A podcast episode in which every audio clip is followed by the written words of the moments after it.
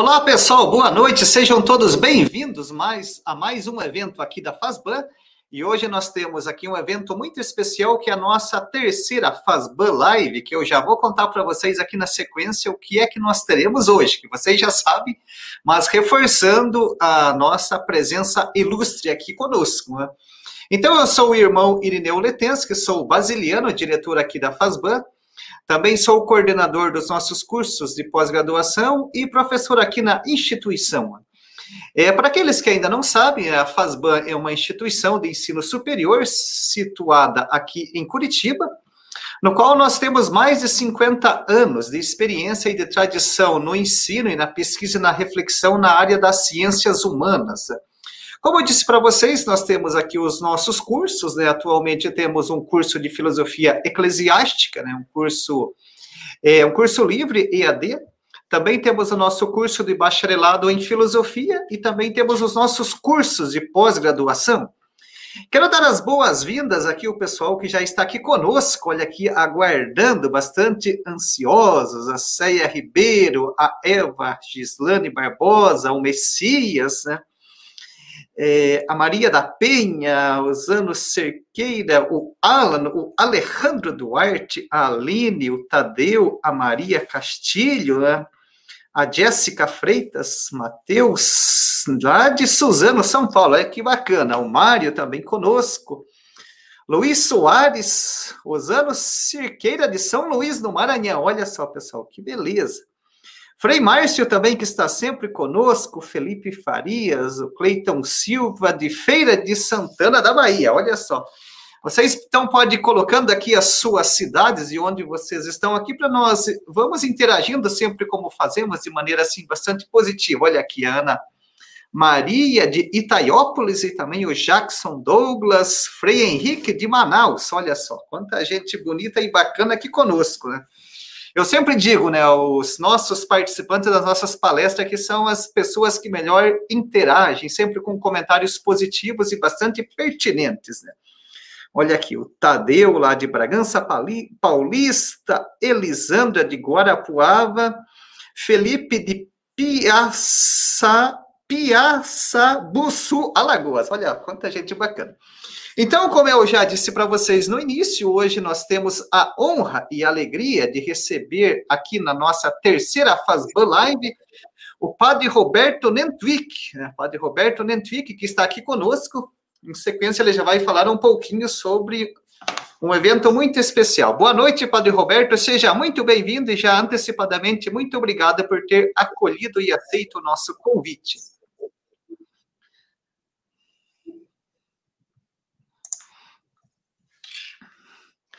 É, Padre Roberto está, está nos ouvindo? Padre Roberto, boa noite. Acho que deu um probleminha com a conexão do Padre Roberto.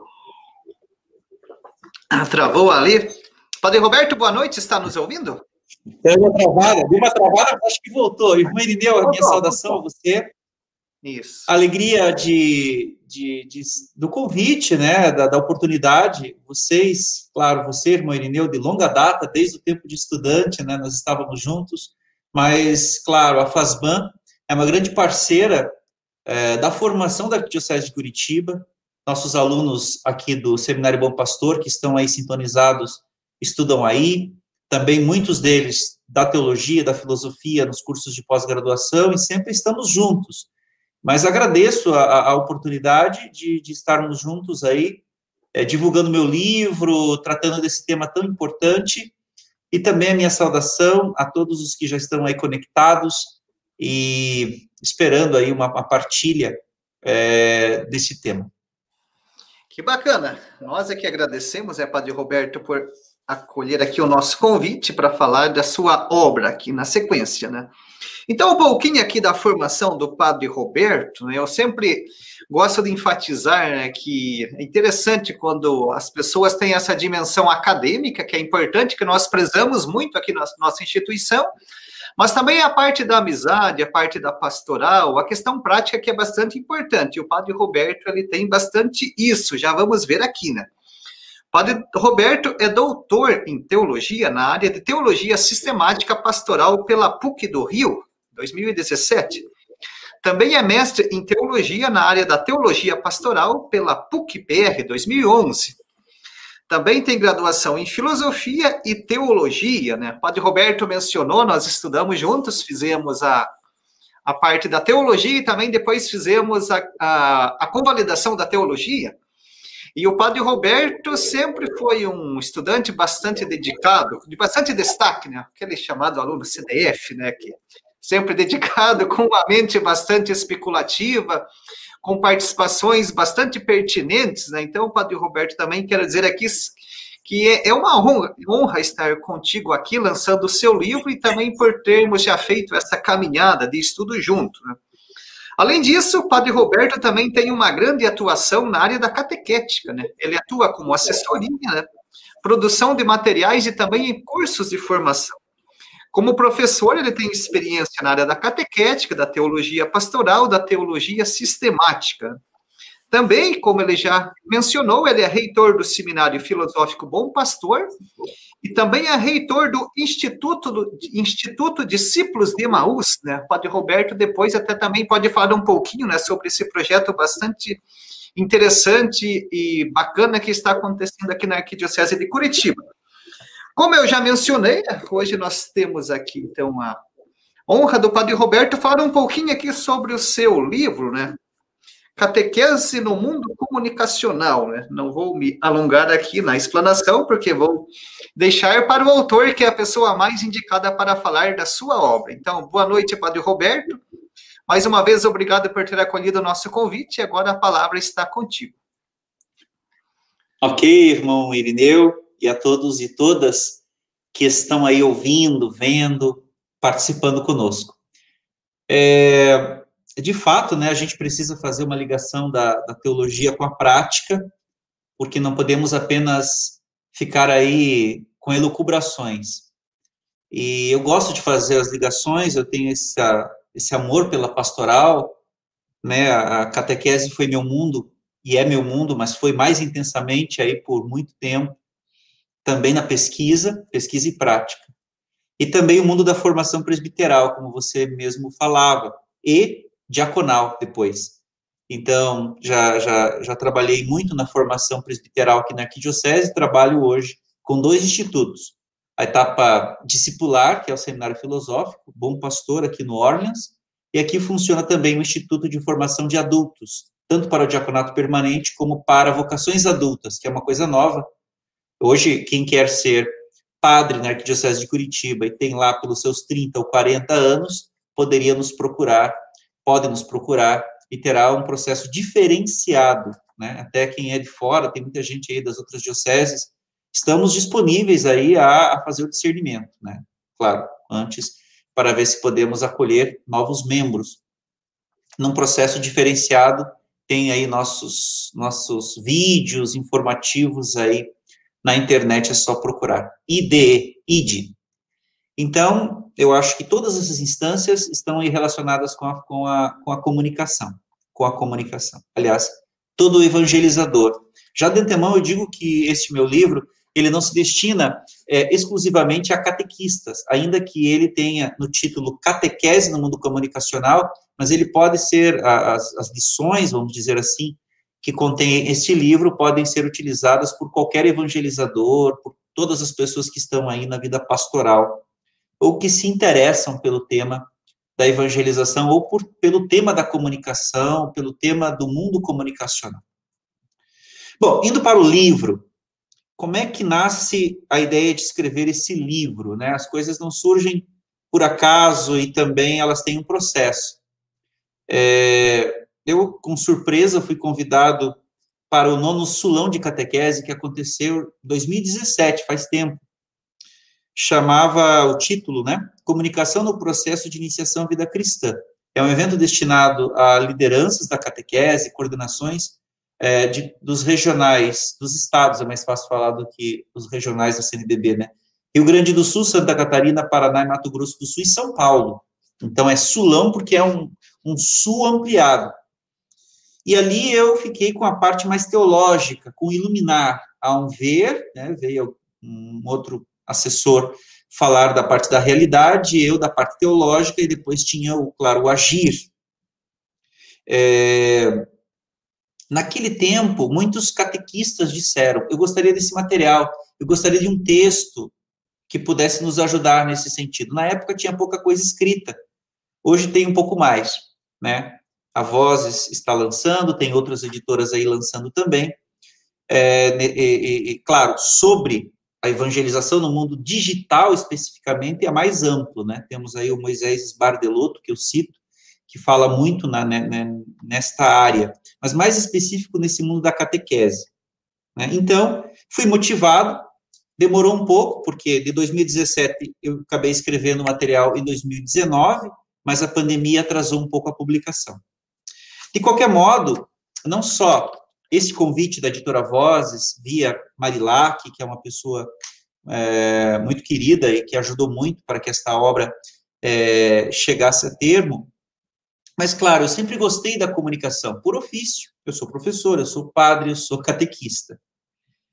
É, cada vez mais questionado pelas novidades no mundo virtual. De repente, tudo vai mudando, né? Eu não sou aí um nativo digital, eu sou aquela geração que cresce evoluindo. Ao mesmo tempo que envelhece, o mundo digital surge e evolui.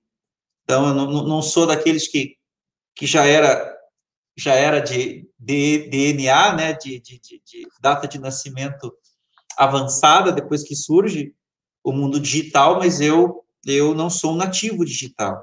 E de repente sou questionado: como como comunicar hoje? Às vezes temos que, que nos comunicar nas redes sociais, na TV, mas não só isso, a gente vai percebendo que o mundo que nos rodeia está totalmente alterado e cada vez mais muda, muda rapidamente e muda também influenciado pela comunicação.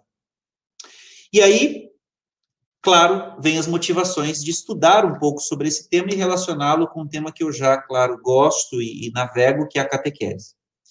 E aí surge esse título, Catequese no Mundo Comunicacional. Alguns podem perguntar, mas por que esse tema comunicacional? É, mundo comunicacional, eu quero falar de um BIOS, um BIOS comunicacional, um BIOS da comunicação. Né? Há muitos termos que descrevem esse, essa realidade. É, para dizer bem claro que eu não estou, primeiramente, tratando somente do mundo digital, que eu não vou falar só de redes sociais e de que esse, esse, esse tema tem uma, uma, abordagem tão técnica uh, que daqui a dois, três anos esse livro fique ultrapassado. Não, ele quer tratar da comunicação de modo geral e especialmente desse mundo da comunicação, desse mundo afetado pela comunicação. Porque muitas pessoas pensam de uma maneira equivocada que porque a tecnologia avança, eu dominando os dispositivos tecnológicos, o computador, o smartphone, as redes sociais, tudo está resolvido. E a questão não é, uma, não é técnica, mas tudo isso, este mundo digital, especialmente ele, e tantos outros fatores, influenciam de tal modo o nosso mundo que nós precisamos saber se comunicar nele. Nosso mundo é todo permeado por comunicação especialmente por causa do mundo digital. É verdade, mas não é só isso.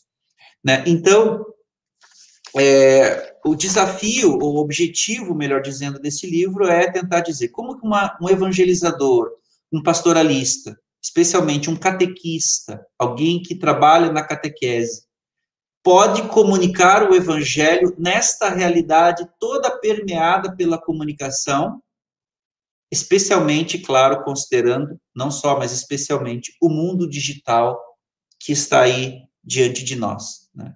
Então, estamos hoje, claro, com a pandemia e talvez eu escrevesse algumas coisas mais específicas para a pandemia, mas depois da pandemia, viu, o livro ficou mais atual ainda. Né? Se antes da pandemia já tínhamos essa realidade, depois a igreja foi obrigada a, a entrar muito decididamente nos, nos meios digitais de comunicação. Né? A pandemia nos exigiu isso. Né? Sinal de que estamos agora numa live. Quantas lives? Eu sei que às vezes é, muitos estão cansados dessas lives, etc. e tal, mas elas têm um valor maravilhoso, tanto as celebrações como poder estar agora chegando. Aí há pouco o irmão Irineu falou: chego no Nordeste, chego em São Paulo, chego no Rio Grande do Sul, chego no interior do Paraná. maravilhoso, né? Por quê? Porque temos esta conexão. Então, claro, é, esse livro vem é, desta, desta realidade.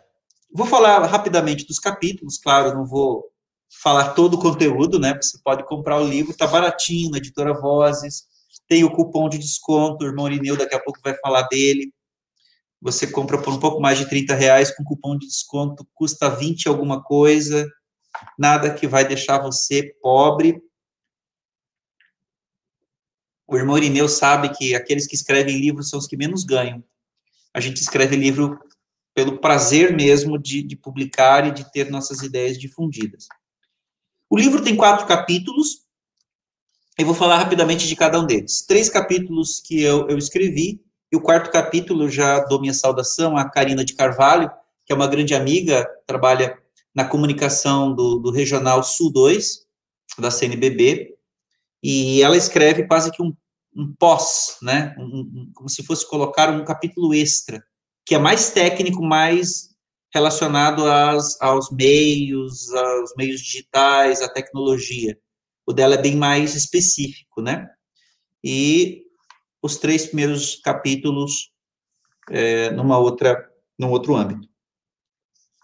O primeiro capítulo é intitulado Jesus, o comunicador do Pai.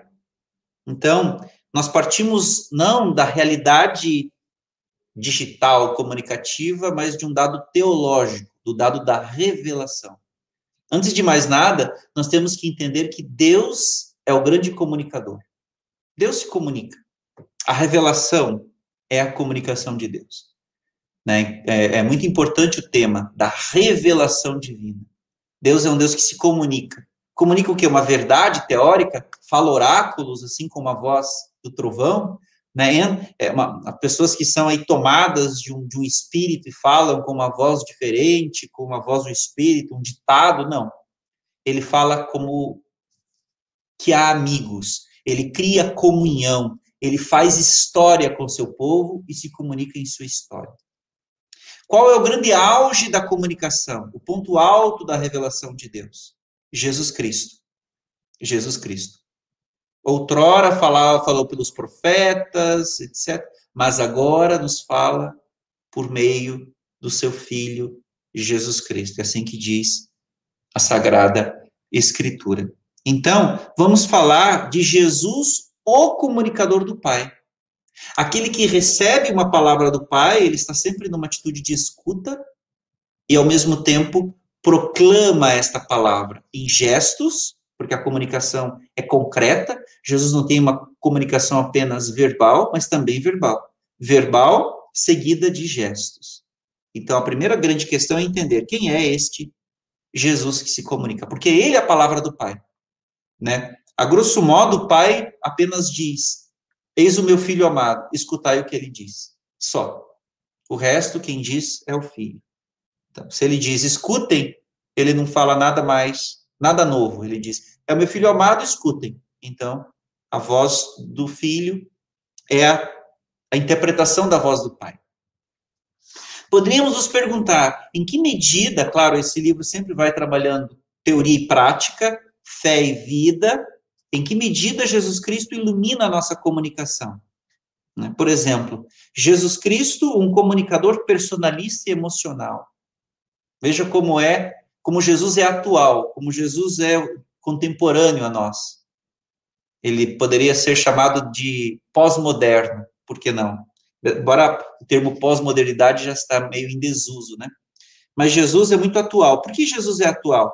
Porque hoje a comunicação, o mundo comunicacional pede uma comunicação muito objetiva, muito direta, muito é, prospectiva, que atinja a pessoa na vida, na transformação da vida, que vá ao, ao, ao, ao coração, que vá ao núcleo da pessoa, uma expressão de, de Clodovis Boff, que subjetive a pessoa, por isso que o querigma é tão importante hoje, porque precisamos ser atingidos, subjetivados, tocados, transformados por uma palavra viva, né? Destacam-se as pessoas carismáticas, no sentido amplo da palavra, fascinantes. Ah, tanto que a gente gosta de youtuber, de coachings, de etc. Mas Jesus era como? Né? Jesus era uma pessoa fascinante, carismática.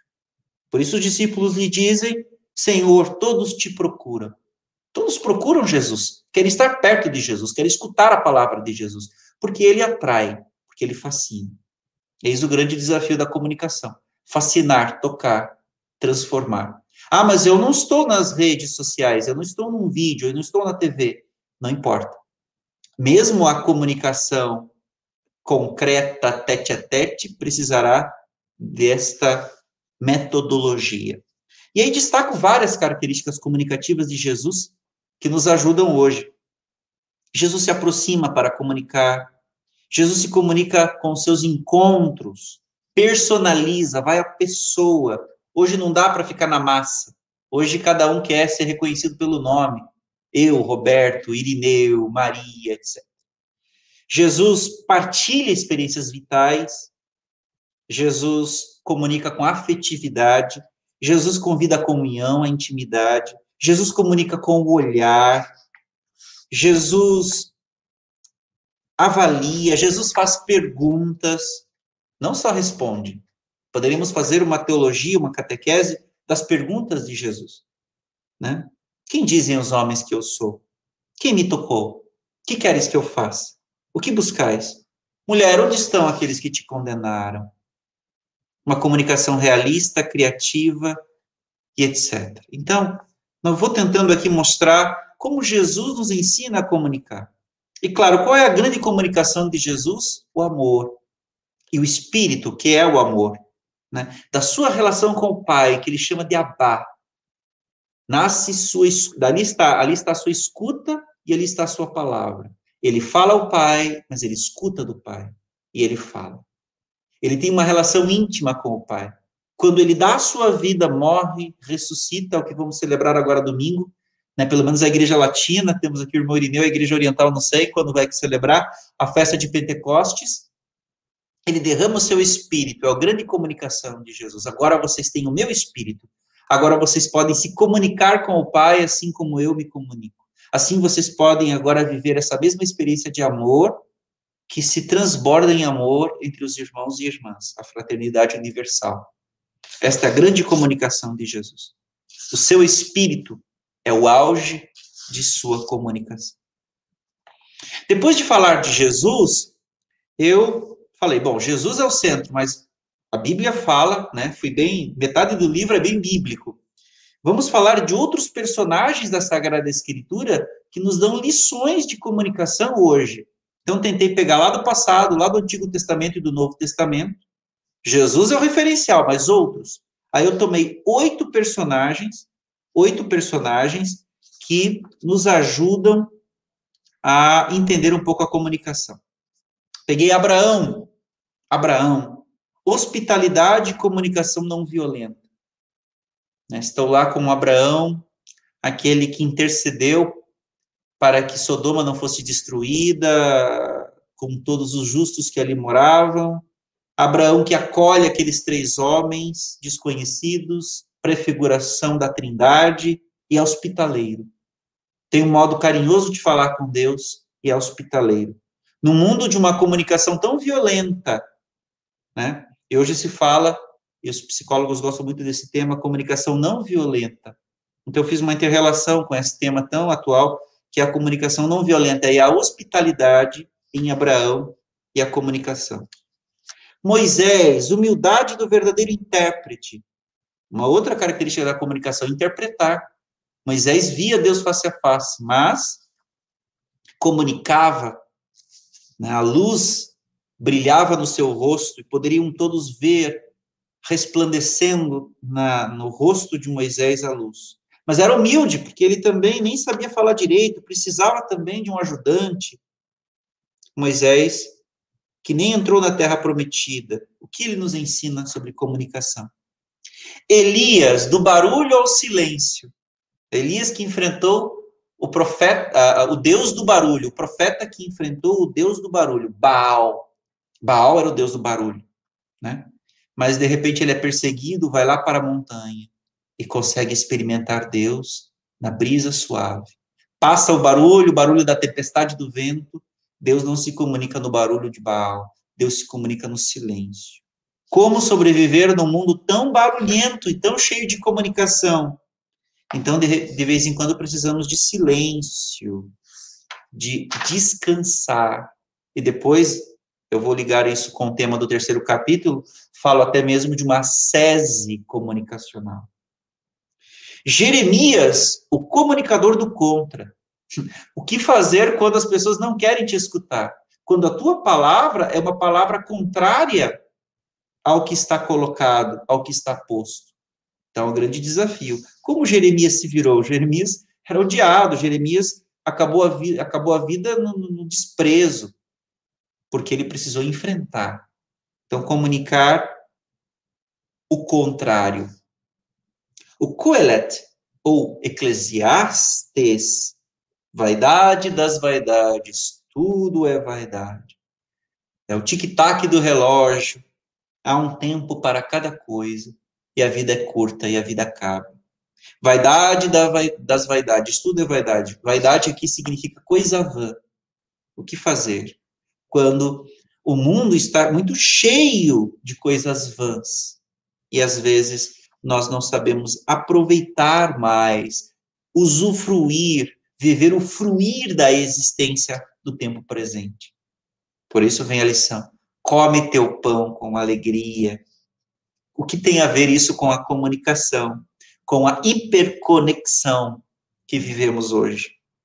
Aí vamos para o Novo Testamento, Pedro, porque né, peguei aqui os dois pilares, os apóstolos pilares, Pedro e Paulo. Pedro, de questionador a questionado, aquele que gostava muito de fazer perguntas e era inconformado, era chato. Acho que Pedro era um apóstolo chato, que Jesus sempre tinha que ficar aguentando os seus poréns, as suas perguntas. Mas tanto questionou, tanto questionou, que acabou questionado. A importância de questionar e de ser questionado na comunicação. Paulo, multifacetas de um comunicador globalizado. Paulo tem muito a dizer para nós hoje, porque ele era um comunicador urbano. Jesus falava com muitos símbolos agrícolas, suas parábolas, né? Eram muito agrícolas. Mas Paulo é muito urbano, porque ele está no contexto grego, fala em grego e fala a pessoas que moram na cidade. E ele tinha que ser globalizado, porque ele estava na globalização do mundo daquele tempo, se podemos dizer o que era a globalização naquele tempo, uma pré-globalização, né? uma globalização primitiva. Então, era debatedor, debatedor, dialogante, aberto, né, como ele se comunicou com suas cartas, não tinha e-mails, e-mail que já é ultrapassado hoje, né? e-mails que a gente só manda quando é formalidade, ele escrevia cartas. E como nasceram suas cartas? E, por fim, não podia faltar ela, a grande comunicadora Maria, a comunicação que brota do silêncio. Grande comunicadora, mas antes ela ruminava tudo no seu coração. Então, aí, a parte mais de fundamentação bíblico-teológica. E aí, claro, a partir do terceiro capítulo, a gente faz mais conexões, não que não haja isto no primeiro e no segundo, mas mais decididamente essas conexões com a prática está no terceiro capítulo. Iniciação à vida cristã, né, quando eu falo de catequese, falo de todo o processo de iniciar na fé, mas repito, serve também o que contém aqui a todos os evangelizadores. Iniciação à vida cristã é um mundo comunicacional. Então, vamos aterrizar mais no concreto, pistas bem práticas, né? não receitas de bolo. Começando, o que é este mundo comunicacional? Que eu falava há pouco. Né? Por que mundo comunicacional? Né? Este mundo que é chamado de mundo digital, era digital, cybercultura, ou mundo comunicacional. Quais são suas características? Né? Repito, não basta dominar a tecnologia, mas ter a consciência de que nós vivemos hiperconectados e somos sempre influenciados pelas re relações mediatizadas. Muitas ações mediatizadas. Conexão. O smartphone que nós temos aqui mudou nosso modo de se relacionar com a vida e com as pessoas. O que isso afeta a evangelização? Né? Entre as características, a linguagem do mundo digital é fragmentada, cheia de movimento, veloz, múltipla, plural. As informações são condensadas, sintetizadas. E agora, antes é, priorizávamos tanto o conteúdo, agora tudo é muito encaixotado, sistematizado. Existem novas sensibilidades estéticas nesse mundo. A antiga estética é substituída. Uma estética tão múltipla, tão plural, já, já, já de antemão diria mais informal, aquela formalidade toda, falar do púlpito, de terno e gravata, com a veste, com as togas e com as batinas, com esses gestos, com, com, com um tom de voz que fala, não, nada mais. Quanto mais, quanto mais despojado, quanto mais prático, quanto mais cotidiano, quanto mais, uh, quanto mais proximidade, melhor. Um mundo que constrói uma imaginação do real, Aí vem um grande drama para nós. É virtual ou é real? Por detrás desse, dessa virtualidade há real. Por detrás dessa tela há uma pessoa que fala: Eu sou real, mas estou aqui numa mídia. E agora?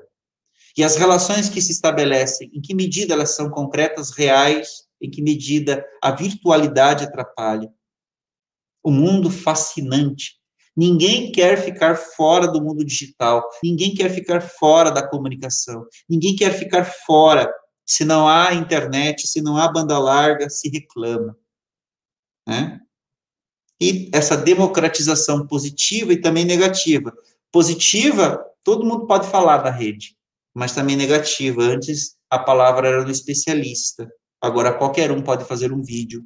E se tiver bastante seguidores, ou se tiver uma forma relativamente boa, pode convencer de que está falando a verdade. O que fazer nesse mundo? Será necessário a inculturação, um termo muito muito próprio da missiologia, a catequese fala muito dela, a liturgia, são âmbitos que falam. A fé precisa ser inculturada, seguindo a lógica da encarnação. O Verbo se fez carne, assumiu a realidade, mas é, transformou a realidade também, né? Ou seja, Deus assume para redimir. Assumir significa mergulhar nessa realidade, mas não aceitar tudo sem discernimento. Não. Mergulhar porque não podemos prescindir dela, né? Se estivéssemos no final do século XIX, no tempo de Pio IX, tudo estaria demonizado, como houve a demonização da modernidade. Quem a, a, adere à modernidade seja anátema, seja excomungado. Porque a igreja demorou a assumir os avanços científicos, tecnológicos, democráticos até mesmo, da modernidade. Agora corremos atrás. Quem ousaria dizer que todos os avanços da tecnologia, toda, todo o mundo digital quem está nele seja anátema. Não dá, não dá para ficar dizendo, não, porque se ficar entrando muito na internet, tá cheio de bobagem, só tem bobagem, esses grupos, esses sites. Não. Tem bobagem, mas também tem coisa boa. Para isso, precisaremos fazer o quê? Discernir. Então, duas palavras que são muito fortes nesse capítulo. Está no 3.3. Hermenêutica e discernimento. Hermenêutica é uma palavra-chave. E eu remonto lá ao Pentecostes, já que nós vamos celebrar Pentecostes agora domingo que vem, estou é, valorizando o Pentecostes hoje. O que havia em Pentecostes? Várias línguas. Como em Babel, uma bagunça. Uma comunicação que ninguém se entendia. O Espírito faz todos conversarem na mesma língua, se entenderem. É o Espírito Santo que atualiza, que faz a hermenêutica, que faz a mensagem de Jesus Cristo, que é lá do Pai, aterrizar numa linguagem compreensível. Se não fizermos essa hermenêutica, interpretar Jesus Cristo à luz do Espírito para hoje, não conseguiremos evangelizar. Uma boa hermenêutica, porque podemos fazer uma má hermenêutica e transmitir um Cristo falso, uma mensagem falsa. Então, quem nos dá esse discernimento hermenêutico? O Espírito Santo. Né? Discernimento para saber onde está a verdade, onde está a mentira. Que modo é o mais. É, de que modo devo transmitir esta mensagem para ser fiel à boa nova de Jesus Cristo? Não a má notícia, a boa nova. porque a grande comunicação de Deus é uma boa notícia da salvação. Né? Hoje perguntamos o que é a verdade.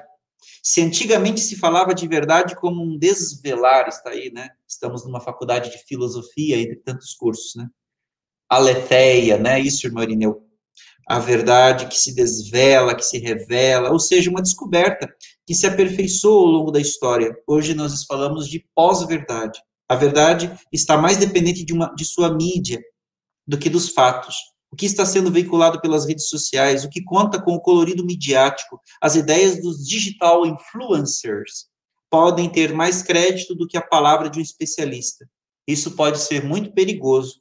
A pós-verdade está relacionada às fake news, ou seja, a quais mentiras ou meia-verdades, somente pelo fato de serem elas anunciadas de um modo jornalístico ou compartilhadas por um grande número de pessoas. Tá aí, né? Se não discernirmos, simplesmente acolhemos tudo. Dirá o Papa Francisco, não é a tecnologia que determina se a comunicação é autêntica ou não, mas o coração do homem e a sua capacidade de fazer bom uso dos meios ao seu dispor. Entre outras coisas, falo aqui de realidades, né? a realidade dessa, dessa violência que se tem hoje, do ressentimento, de sair do ressentimento e ir para uma comunicação amorosa, uma relação com o querigma, que é uma comunicação de uma mensagem ressignificada. Temos que atualizar a palavra, a teologia, os dogmas do passado, uma comunicação existencial e personalista. Olha o que eu falei de Jesus Cristo lá. Como fazer isso hoje? né? A própria ascese no mundo comunicacional, já falei. O que falar de encontro pessoal e de comunidade, se nós estamos no mundo da rede, da virtualidade? Em que medida as relações virtuais constroem ou não a comunidade concreta? E, por fim, algumas pistas para ser missionário neste mundo comunicacional. E aí, o terceiro capítulo. Do quarto, não falarei muito, mais uma vez eu ressalto a importância da Karina. Eu falei assim à editora: eu não me sinto gabaritado a escrever. Eu não gostaria de escrever um livro só sobre a comunicação em geral. Eu gostaria que pelo menos um capítulo, falei a Marilac, a editora, abordasse aspectos bem concretos da catequese, né? Bem concretos da catequese. E, e esse ponto, sim, claro, com o tempo a tecnologia avança, muda. Então, pedir uma jornalista, uma pessoa com competência na área, que comunica, que escreve, que trabalha nessa área, que é a Karina de Carvalho, que escreveu um capítulo maravilhoso, dando pistas práticas. Eu já dei pistas práticas, mas sobre o mundo comunicacional. Ela fala especificamente do mundo digital e, da, e também das mídias digitais. Né? O mundo digital, a catequese na cultura digital, a internet como fonte de informação, né? Quais sites que podem nos ajudar? Quais sites que não podem nos ajudar? Os que não podem, a gente não, não faz propaganda. O smartphone, que está aqui, né, como instrumento da catequese. Posso usar um smartphone na catequese, na evangelização? Os jogos, as dinâmicas, os vídeos podem ser bem usados na catequese. A música, não esqueçamos dela. Educar para a comunicação. E está aí. Está um livro bonito, né? Gostei muito da capa azul, tem conexões aqui, né? não dá para ver aqui, mostrando muito esse mundo comunicacional, conectivo. Gostaria de fazer um ressalte que, ao final de cada capítulo, existem dois roteiros, vocês podem ver aqui, né, mais perto. Então, existe um roteiro formativo e um roteiro para a leitura orante. No roteiro formativo, eu, eu, eu digo, leia o capítulo, claro, e dou indicação de outros números que podem ser lidos, outros, outros documentos que podem ser pesquisados, e depois eu faço, assim, algumas perguntas, né? Algumas perguntas, de modo que, por exemplo, um grupo lá pastoralista, um grupo de liturgia, um grupo de catequistas, poderia se reunir e ele mesmo fazer quatro encontros. Em cada encontro se lê o capítulo e se partilha a partir das perguntas e da leitura complementar. Então, é um modo também da gente não ficar dependendo de um palestrante, né? De alguém que vem, especialista, a falar, mas que a gente possa construir a própria formação. E também está tão em voga hoje a leitura orante, né? Dom Peruso aqui valoriza tanto, hoje a, a Igreja do Brasil retomando a leitura orante. Então, em cada capítulo há um, um texto bíblico que ajuda a orar tudo aquilo que foi falado, com algumas perguntas, com algumas sugestões orantes aqui para serem usadas. Enfim, está aí. Claro, há muito que se falar sobre isso. É uma proposta que suscita questionamentos, que suscita reflexões para a gente poder sobreviver neste mundo comunicacional. Evangelizar, transmitir a boa nova no mundo de tantas más notícias, né? Navegar sem afundar, como diz o filósofo Mário Sérgio Cortella. Muita gente na rede, nas redes navega, outros naufragam. Às vezes a gente é propagador de má notícia, de ressentimento, de intrigas, de fake news, e às vezes, ao invés de navegarmos, afundamos. Então, precisamos de alguns instrumentais reflexivos, e o livro ajuda, né? Eu sou suspeito, é claro que eu acredito naquilo que eu, que eu escrevi, é, para a gente poder sobreviver um pouco melhor nesse mundo comunicacional. Acho que me, me vejo como, como satisfeito, irmão. Deixa eu só bater aqui, daí começa a tirar do foco. E fico à disposição aí sua ou dos, dos nossos participantes que possam ter enviado algum questionamento. Muito bem, então, obrigado ao padre Roberto. Então, aí, repetindo, né, catequese no mundo comunicacional, quando, como o padre Roberto já adiantou no início da sua fala, então, aí, até amanhã, pessoal, olha, até amanhã, aproveitem, até amanhã, todos vocês que utilizarem o cupom FASBAN25, seja na livraria física, né, quem tem acesso, seja pelo site livrariavozes.com.br, vocês terão 25% de desconto. Eu vi que a irmã Zenóbia, aqui de Guarapuava, disse que quer comprar o livro. Então, irmã Zenóbia, aproveita, ó, entra aí no site ainda hoje mesmo, né, não deixe para amanhã, e aproveite o cupom, que é com 25% de desconto. Aqui uma, um apoio aqui da nossa parceira também, que é a Editora Vozes, né, que fez a publicação do livro do Padre Roberto. Então, aqui é Repetindo, né, livrariavozes.com.br, aí lá, quando vocês estiverem realizando, vai pedir lá o cupom, vocês digitam lá, FADBAN25, vocês terão o desconto. É, Padre Roberto estava falando ali sobre a catequese, essa nova linguagem. É, quero enfatizar aí para vocês também que aqui na FASBAN, todas as quartas-feiras, nós temos o nosso blog que temos catequese né, também aqui na FASBAN. Né? Seja com questões orientais, com questões da iconografia e questão da, questões da doutrina em si. Eu coloquei o endereço aqui para vocês, né? fasban.edu.br barra blogs. Toda quarta-feira tem um texto, um texto sobre catequese. Também é uma fonte para vocês também estarem acompanhando, né? É, quero agradecer a todos vocês que nos seguem lá no nosso perfil do Instagram, né, arroba. É, sempre, é, todas essas questões que eu já falei aqui para vocês e também os nossos eventos são divulgados pelo nosso perfil. Então, você que ainda não está seguindo o perfil da FASBAN, nos siga lá que você terá todas as informações. Né?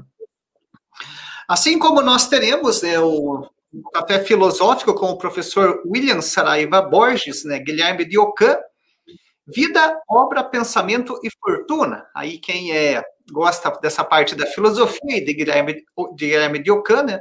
no dia 2 do 6, às 19h30, nesse mesmo horário.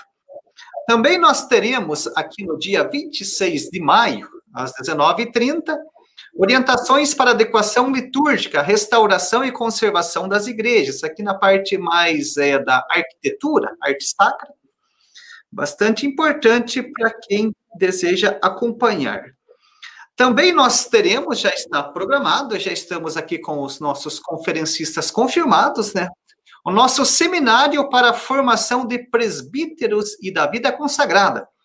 Isso irá acontecer nos dias 19, 20 e 21 de julho, né? E a todos esses eventos aqui também vocês poderão entrar lá no site fasban.edu.br e verificar mais informações, né? E nós teremos ainda mais um seminário né, de espiritualidade, dia 23 a 25 de agosto, também às 19h30. Novamente, lá no site fasban.edu.br, vocês poderão fazer as inscrições. E ainda lá no mês de setembro, né, mas já quero anunciar para vocês que estão nos acompanhando, nós temos o nosso seminário missionário, de 20 a 22 de setembro. Né? Então, como o padre Roberto estava falando, aqui nós estamos procurando também né, utilizar os meios para propagar e divulgar o conhecimento. Também é uma das funções de, de uma instituição além instituição de ensino superior, além da parte acadêmica, da formação para os interessados, também a parte social e divulgação do conteúdo. Então, aqui na FASBAN, nós damos bastante ênfase nesta questão. Né? Então, é, Padre Roberto, vamos aqui, então, é, verificar aqui algumas questões, alguns comentários que as pessoas nos passaram, tem aqui alguns mais atrás, né? É, primeiramente, eu vou colocar aqui um comentário do Diógenes, e na sequência tenho é, uma pergunta que é, está relacionada com esse, com esse comentário que o Diógenes deixou. Né? O Diógenes colocou o seguinte: talvez o maior desafio de hoje, do hoje, é o de falar ao mundo urbano, e pelas redes inclui os sertões, a partir de uma cultura religiosa rural, pré-industrial do século XIX, descolada da experiência. Aí, nesse mesmo sentido, o Pedro pergunta: como anunciar a catequese e evangelizar no meio rural, onde a internet, como sabemos, né, ainda nem sempre, né, ela é presente, né, em muitas partes está chegando com mais força há pouco tempo, né? Como conciliar, então, essa questão, Padre Roberto, de anunciar o meio rural, onde nós temos, por exemplo, uma cidade que já tem uma questão há mais tempo, até uma banda larga, mais presente, e no meio rural, onde está chegando agora a internet. Né? Sabemos que está chegando, né? Como conciliar essas questões? Né? Bom, é uma resposta aqui. É, eu não tenho uma resposta tão, tão objetiva, mas eu dou alguns palpites. A primeira coisa que eu diria, e eu abordo isso rapidamente no livro, é que também o mundo comunicacional é um lugar da exclusão, né? E às vezes a gente esquece disso. Então, é uma coisa a ser é um dado a ser considerado. O que significa isso? Que de repente a gente acha que todo mundo tem acessos tendo mundo tem acesso. Então, não pode ser assim. Então, antes a gente precisa perceber se os nossos interlocutores têm acesso. Você trabalha com educação, eu também, irmão Irineu. O que aconteceu? A pandemia deixou todas as escolas e universidades remotas. Então falamos, não, tudo bem, vamos fazer pela internet. Aí começou. Professor, eu não tenho banda larga. Professor, eu não tenho computador. Professor, eu trabalho no... Tem gente que assiste aula no smartphone e não consegue direito. Tem alunos que não conseguem digitar os trabalhos, porque eles têm o smartphone, ou, ou, ou ele usa o smartphone ou ele usa o computador. Ou a esposa ou a, o filho está usando o computador ou ele naquele horário. E aqueles que nem acesso a isso têm, nem um smartphone, nem um computador, nem banda larga. Então é também, claro, uma reflexão a ser feita. A exclusão. E aqueles que estão excluídos, primeiro, precisam ser considerados ao seu modo, e precisam ser incluídos. Né? Aí vem uma, uma, uma tarefa social, claro, governamental, mas é também nossa, né? Também nossa. Por outro lado, eu diria, eu diria que mesmo o contexto rural está afetado pelo mundo urbano. Tanto é verdade que antes se falava tanto da realidade rural, da realidade rural. Os documentos da igreja, ao falar da realidade brasileira, quando tratam das diretrizes da ação evangelizadora, preferiram falar do contexto ou do mundo urbano. Esse contexto urbano, ele, ele está em todo lugar. Então, de algum modo, de algum modo, há as exclusões, há as distâncias, mas de algum modo, também esse mundo virtual tem chegado aos rincões dessa, dessa, dessa terra. Então, nós teríamos que, primeiro, considerar se há exclusão do mundo digital e fazer uma evangelização prescindindo dela. Agora, também perceber que mesmo em realidades como estas, existe o afetamento desse novo mundo. Né? Nós, hoje em dia, vemos o, o poder é, dessas relações, das, desse mundo digital, sobretudo, em, em muitas realidades. Então, acho que são duas coisas a serem consideradas, diria eu. Aqui então temos aqui um comentário da Eliane, né? Esse livro apresenta uma relação muito inspiradora dos primeiros evangelizadores para a forma de comunicar a boa nova de Cristo na atualidade. Aqui temos mais uma questão do Marcelo Ismael Martins. A pandemia nos obrigou a nos reinventar, né? O Padre Roberto já comentava ali da questão das aulas, né? Também no tocante às novas tecnologias, né? Como utilizar, pergunta o Marcelo, as redes sociais para evangelização sem perder a essência do anúncio? É, tem muita coisa a dizer sobre isso, né? Talvez o livro inteiro para falar sobre isso. Mas assim, Marcelo, eu vejo que o Papa Francisco tem falado muito disso, né? Eu vou dar alguns, alguns exemplos. É, a comunicação, por exemplo, eu trato no, o tema aqui, se tornou muito ressentida a comunicação. Né? O, o, a internet é lugar do anúncio da boa notícia, mas é também muito lugar de ressentimento, de divisão. O Papa Francisco tem convidado muito a gente a ser canal de comunhão. Veja que a igreja, né, a eclesiologia do Vaticano II, uma das principais é, noções de igreja do Vaticano II é uma igreja sinal de comunhão. Né? Junto com o tema povo, com, com a noção povo de Deus, ela é o mistério de comunhão. Estamos na semana da unidade dos cristãos.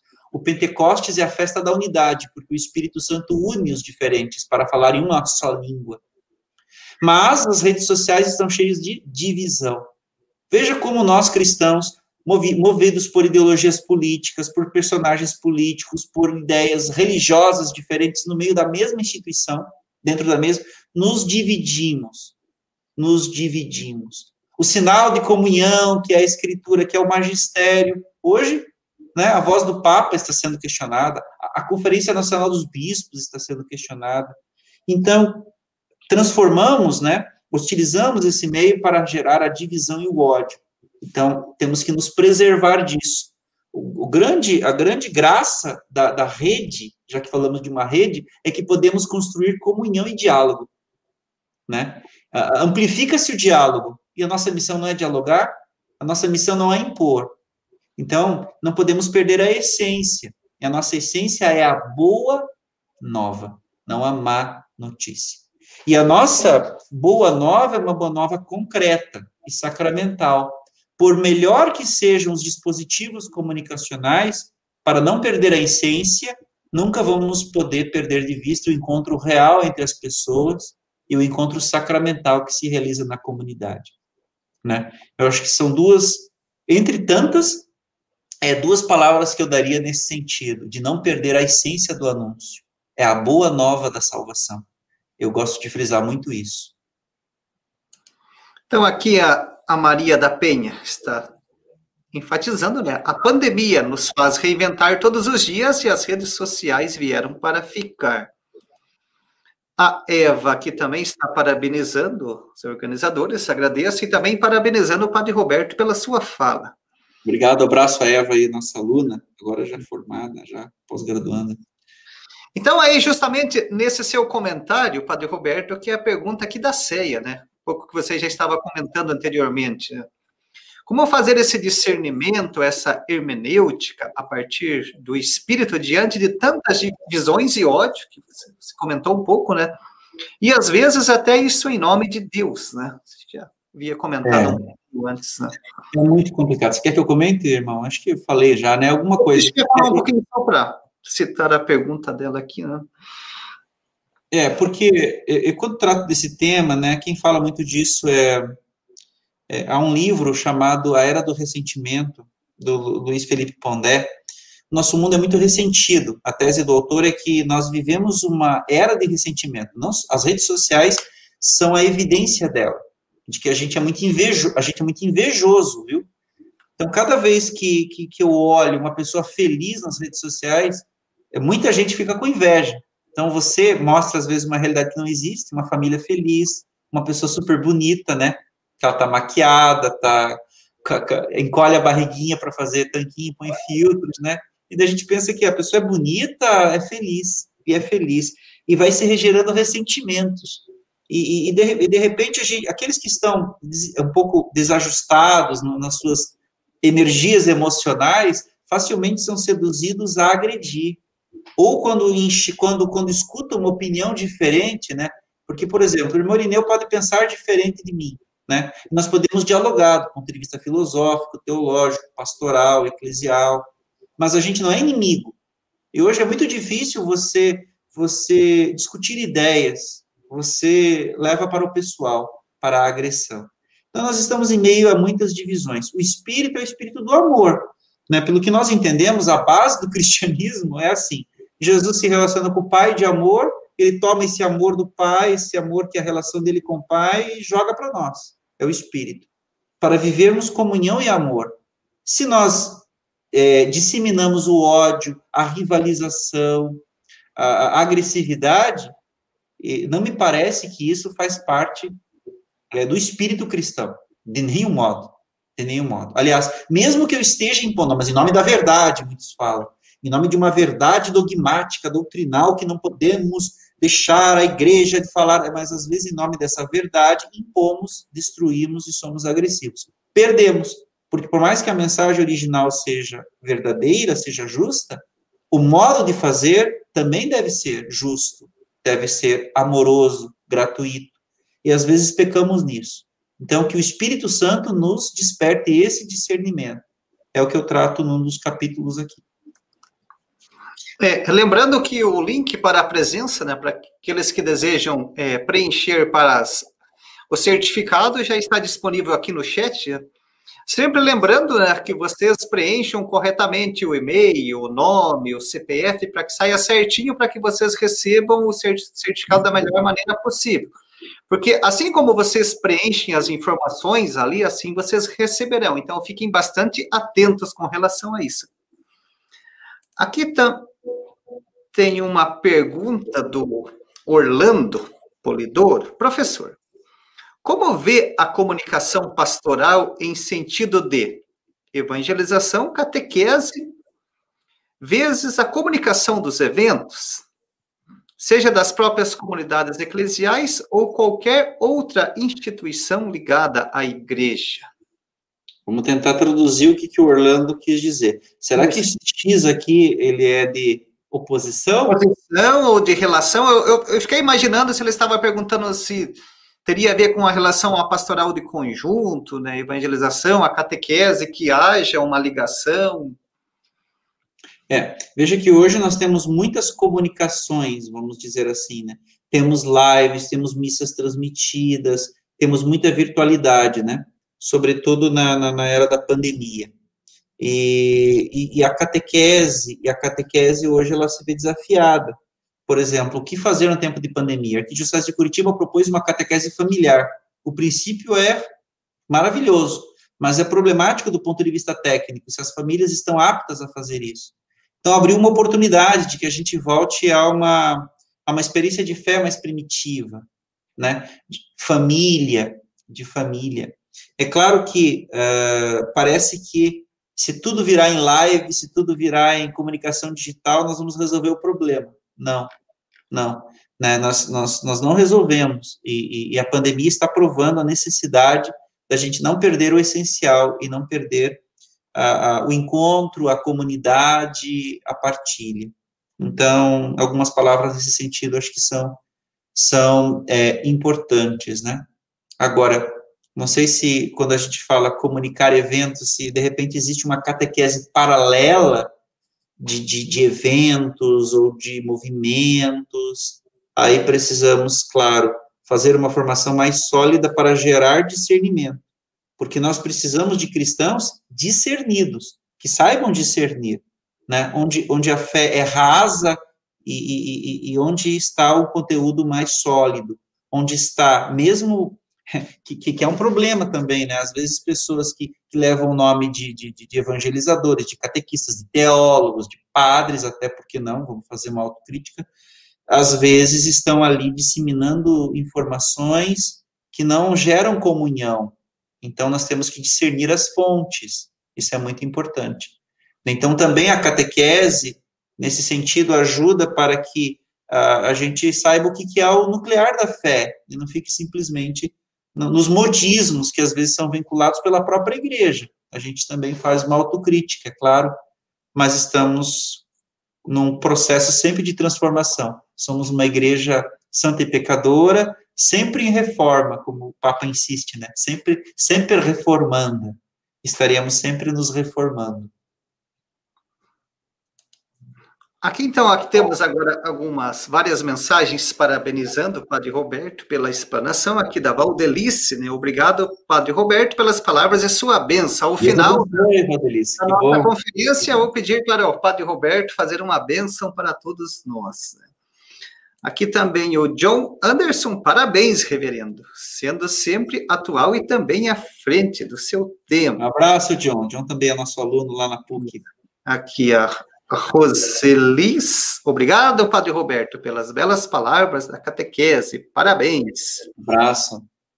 Também a Maria da Penha, obrigado, Padre Roberto. Aqui a agradecer a, a, a Larissa, que eu iria falar e acabei esquecendo quando o Padre Roberto comentou sobre o Pentecostes, é no mesmo dia, né, que como a, a celebração da Páscoa segue o mesmo calendário, então a, a comemoração do, do, Pentecostes da Igreja Católica Ucraniana é no mesmo dia da Igreja. A, a igreja, a, a, o, o rito oriental ele tem uma ênfase maior na Trindade, né? Isso. O Espírito Santo, tanto que quando se fazia a transladação do ícone da Trindade, né? Não sei se isso existe também no rito de vocês, mas eu li isso quando estudei o, o, o ícone né, trinitário russo, era no dia de Pentecostes. Então, uma relação muito forte, né? Que às vezes a gente é pouco trinitário, que o Oriente permaneceu muito trinitário. Nós no Ocidente ficamos muito cristomonistas, né, ou seja, muito no Cristo sem trindade, e o Pentecostes é uma oportunidade de manifestar a trindade, né? Não sei se estou falando bobagem, irmão. Isso, é, ou, mesmo com isso que você falou, eu sempre comento também com o pessoal nas aulas de filosofia, né? é, didaticamente nós separamos, é razão, emoção, é, instinto, mas na hora, quando se está agindo, se está acontecendo, são juntos, né? Eu acho que de maneira semelhante, né? Também nós falamos do, do Deus Pai, do Deus Filho, do Espírito Santo, mas a ação, ela é conjunta, né? É, às vezes é mais na parte acadêmica, né? Ou didática para a exposição, mas bem lembrado, né? Nunca devemos perder de vista essa questão dessa totalidade, né? Então, aqui, lembrando, então, a todos vocês, né, que aqui o livro do Padre Roberto, né, Catequese no Mundo Comunicacional, hum, temos aí disponível a nossa parceria com a editora Vozes, que é a editora que publicou o livro. Para todos vocês que utilizarem até amanhã, pessoal, então não percam essa oportunidade, o cupom FAZBAN5 no site aí da Livraria Vozes, né? livrariavozes.com.br, vocês terão 25% de desconto, não é mesmo? É, pessoas que estão aqui em Curitiba têm acesso à loja física, né, para fazer a compra. Agora, quem não tem acesso à loja física pode utilizar ali o próprio site para fazer as suas, as suas compras, né? Então, mais uma vez, agradeço ao Padre Roberto por estar aqui presente conosco, por ter aceito o nosso convite, né? E brilhantemente ter apresentado algumas ideias, algumas ideias, né? O restante aí vocês têm bastante conteúdo, uma uma linguagem acessível, né? Uma linguagem acadêmica, teológica, mas é uma linguagem acessível, né? Uma, é uma linguagem teológica catequética. Então é uma Leitura recomendada, né, né, Padre Roberto, para o catequista, né, para a formação das pessoas em geral, é, que às vezes, né, quando falamos catequese, acabamos pensando mais em catequese no sentido das crianças, né? Ah, e perdemos de vista que a catequese, todos nós precisamos de catequese, nós religiosos, os padres também precisam, toda a igreja precisa ser constantemente catequizada. E o livro do Padre Roberto, né, Catequese no Mundo Comunicacional, traz boas e excelentes reflexões e intuições para o momento que estamos vivendo. Então, Padre Roberto, eu agradeço muito a sua presença aqui conosco e eu já, da minha parte, vou fazendo aqui o encerramento por parte aqui da FASBAN, Aí eu passo a palavra para você, para suas considerações finais. Também peço a sua gentileza que nos dê a bênção final para nós encerrarmos a nossa conferência hoje. Muito obrigado, irmã Irineu. É sempre um prazer estar com você, uma alegria. Às vezes eu, eu nesse tempo de pandemia que a gente se encontra menos, né? É sempre tão bom a gente partilhar aí, né? Seja academicamente, seja o churrasco, seja o futebol, que a gente está com saudade, viu? O pessoal quer marcar aí, trazer os brasileiros, senão não completa o time. É mas esperar um pouco aí, né, a, a pandemia. É, enfim, a, a gratidão é, pela sua oportunidade, pela oportunidade da FASMA, mais uma vez ressaltada.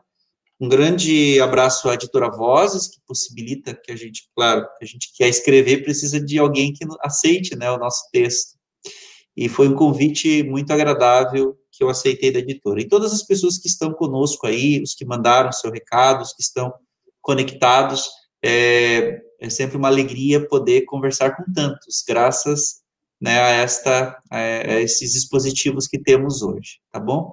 Desejo que você possa adquirir o livro, que você possa navegar bem nesse mundo comunicacional e anunciar a boa nova de Jesus Cristo com alegria neste mundo comunicacional. E deixo a todos vocês, né, sob a proteção, a intercessão da Virgem Maria, a bênção do Deus Pai, Filho e Espírito Santo. Amém. Amém. Boa noite a todos. Um bom descanso para vocês. Até a próxima. Até mais. Até mais. Tchau, tchau.